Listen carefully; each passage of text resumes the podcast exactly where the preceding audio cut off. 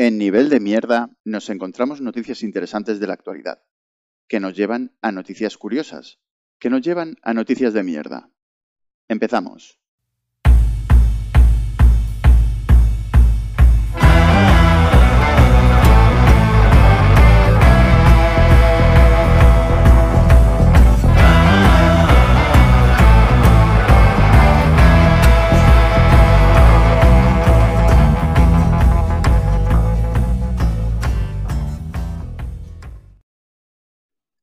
Nivel de mierda, capítulo 3.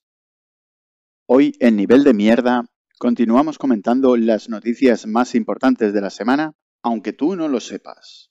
Y empezamos con las noticias interesantes como comentamos y luego iremos descendiendo los diferentes niveles de mierda que tienen estas páginas y sus noticias.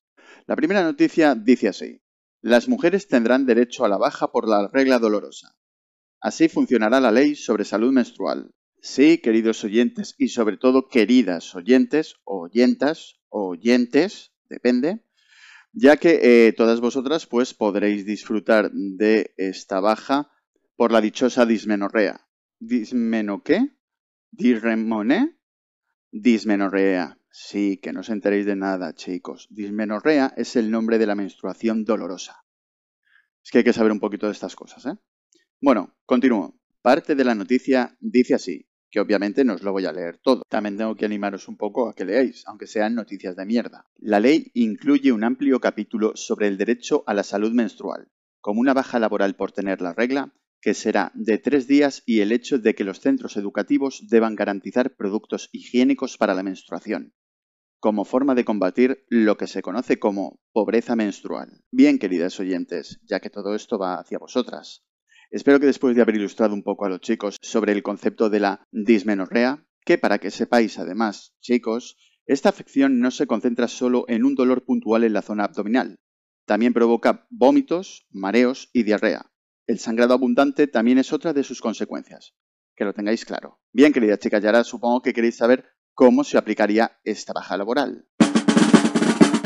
Y después de este redoble de mierda, la respuesta. La mujer debe ser siempre valorada por un médico capacitado para corroborar que necesita esa baja laboral. Sí, queridos oyentes, yo también me he quedado muy sorprendido. Creía que quien te daba la baja médica era el... O el... Incluso el... Pues no, es el médico. Gracias, gracias por los aplausos, pero no, no hacía falta. Mi deber es informaros de las mejores noticias que tenemos durante la semana, como bien os he dicho. Bien, continuamos. Ahora empezamos con los niveles de mierda. El primer nivel de mierda que nos encontramos cuando continuamos mirando noticias en esta página es Eurovisión 2022. Los mejores memes de la noche que casi hubo chanelazo pero acabó ganando Ucrania. Como ya sabéis, queridos oyentes, Eurovisión es una de las cosas que jamás me pierdo. De hecho, ayer estuve toda la noche sin dormir hasta que se acabó.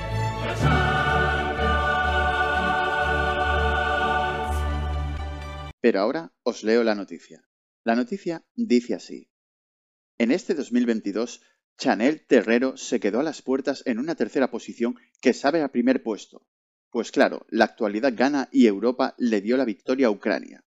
Bueno, antes de nada decir que me encanta cuando la gente dice eh, quedó segunda pero le sabe a primero, quedó tercera pero le sabe a primero, ganó la medalla de bronce pero le sabe a oro, ganó la medalla de mierda pero le sabe a oro, ¿para qué cojones sirve entonces la medalla de oro? Bueno, disculpad que me estoy yendo. Seguimos con la noticia. El momento grande, pues claro, Chanel y Slomo.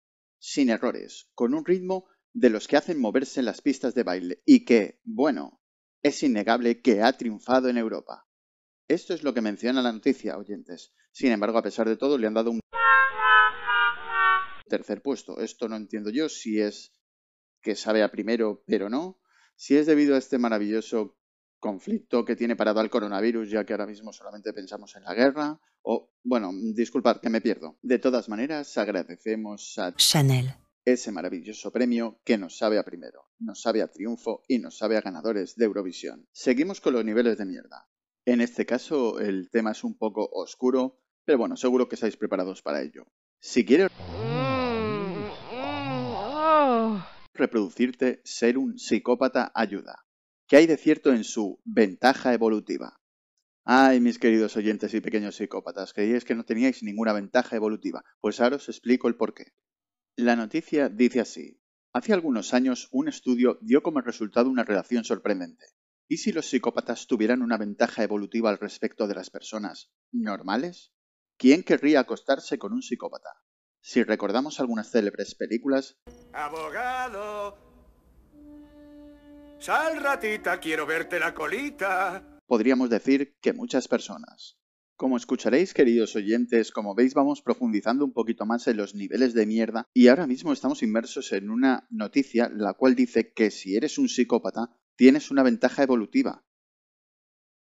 Os habéis sentido identificados, ¿verdad? Bien, continúo con la noticia. Admitamos que las personas con rasgos psicopáticos tienen más parejas, pero eso no significa que tengan más éxito reproductivo, ¿verdad? Sin embargo, el estudio del que hablamos al principio parece corroborar lo que sospechábamos. Las personas con rasgo de trastorno social tienen entre sus genes algunos relacionados con una mayor facilidad reproductiva. En concreto, el análisis de más de 31.000 individuos muestra que existe lo que se denomina correlación genética entre los genes asociados con los trastornos de conducta antisocial y los relacionados con los resultados reproductivos. Y ahora es cuando, joder, Plastrap, no me he enterado de nada, no sé qué cojones quiere decir esta noticia, se me va la olla. Pues ahí está el dilema, que si eres uno de estos pequeños psicópatas, que sepas que estás mal de la cabeza, pero que a la vez tienes una ventaja evolutiva para poder reproducirte y seguir dejando tu semilla maligna por los tiempos de los tiempos de los tiempos. Siguiente nivel de mierda. Esta noticia os va a llenar de júbilo y satisfacción, ya que veréis que vuestro salario es una puta mierda. La siguiente noticia dice así.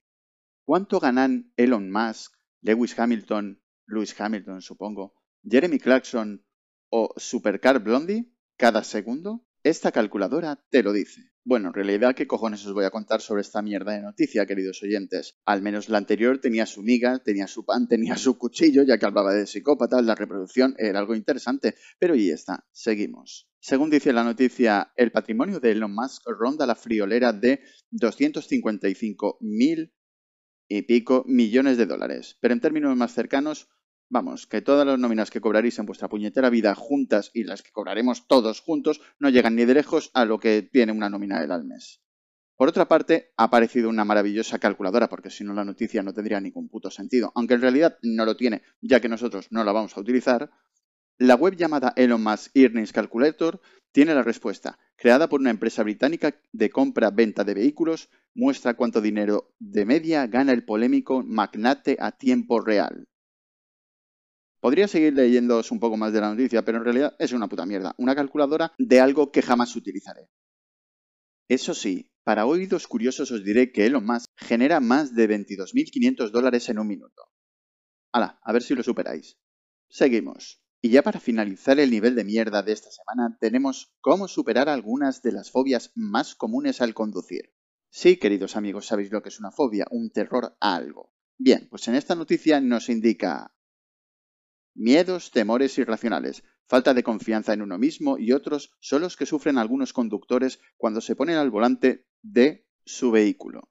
Una mala experiencia, la oscuridad, circular por lugares estrechos, carreteras de montaña o pendientes contribuyen a que esas fobias se agudicen y puedan llegar a causar problemas durante la conducción. Pero Plastrap, si yo voy en patinete eléctrico y me salto todos los semáforos, bueno, pues esto no va contigo. Bueno, o sí. Bueno, o no. Bueno, ya veremos qué fobia tienen los patinetes eléctricos. Seguimos. Bien, os voy a citar ciertas de las fobias que mencionan aquí. Amaxofobia, se trata de un terror enfermizo y obsesivo a conducir. La amaxofobia es un tipo de trastorno de ansiedad que se concreta en un temor irracional a algo que en realidad no presenta un peligro real. Como estas fobias, nos presenta otra fobia que es la agorafobia. La agorafobia, aunque parezca un poco contradictorio, un espacio abierto puede producir agobio. Un campo de visión ilimitado con la vista de un amplio horizonte puede resultar estresante para algunos conductores, desencadenando un cuadro de ansiedad. De hecho, si tienes agorafobia, ¿llegarías a entrar en un coche para conducir? Me gustaría que pusierais los comentarios de qué opináis referente a esta pregunta, respuesta, noticia. Lo mejor de esta noticia es que nos cita al final de ella la ayuda de la tecnología.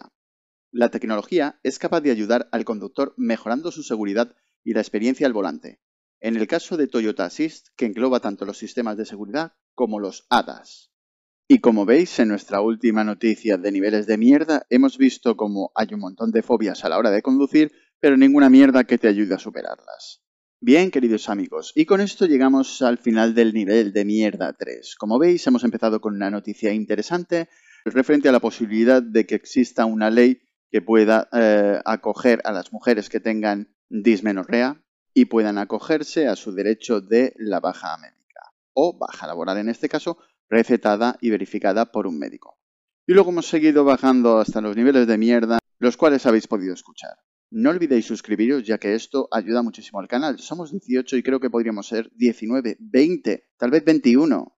Espero que os haya gustado el podcast. Muchísimas gracias a todos. Si os ha gustado, por supuesto, pulgar arriba. Si os ha gustado, me gustaría que escribáis algunos comentarios, sobre todo la pregunta que he mencionado antes. Podéis seguir a Plastrap en Facebook, en Evox, en Anchor, en YouTube y en alguna más. Hasta la próxima.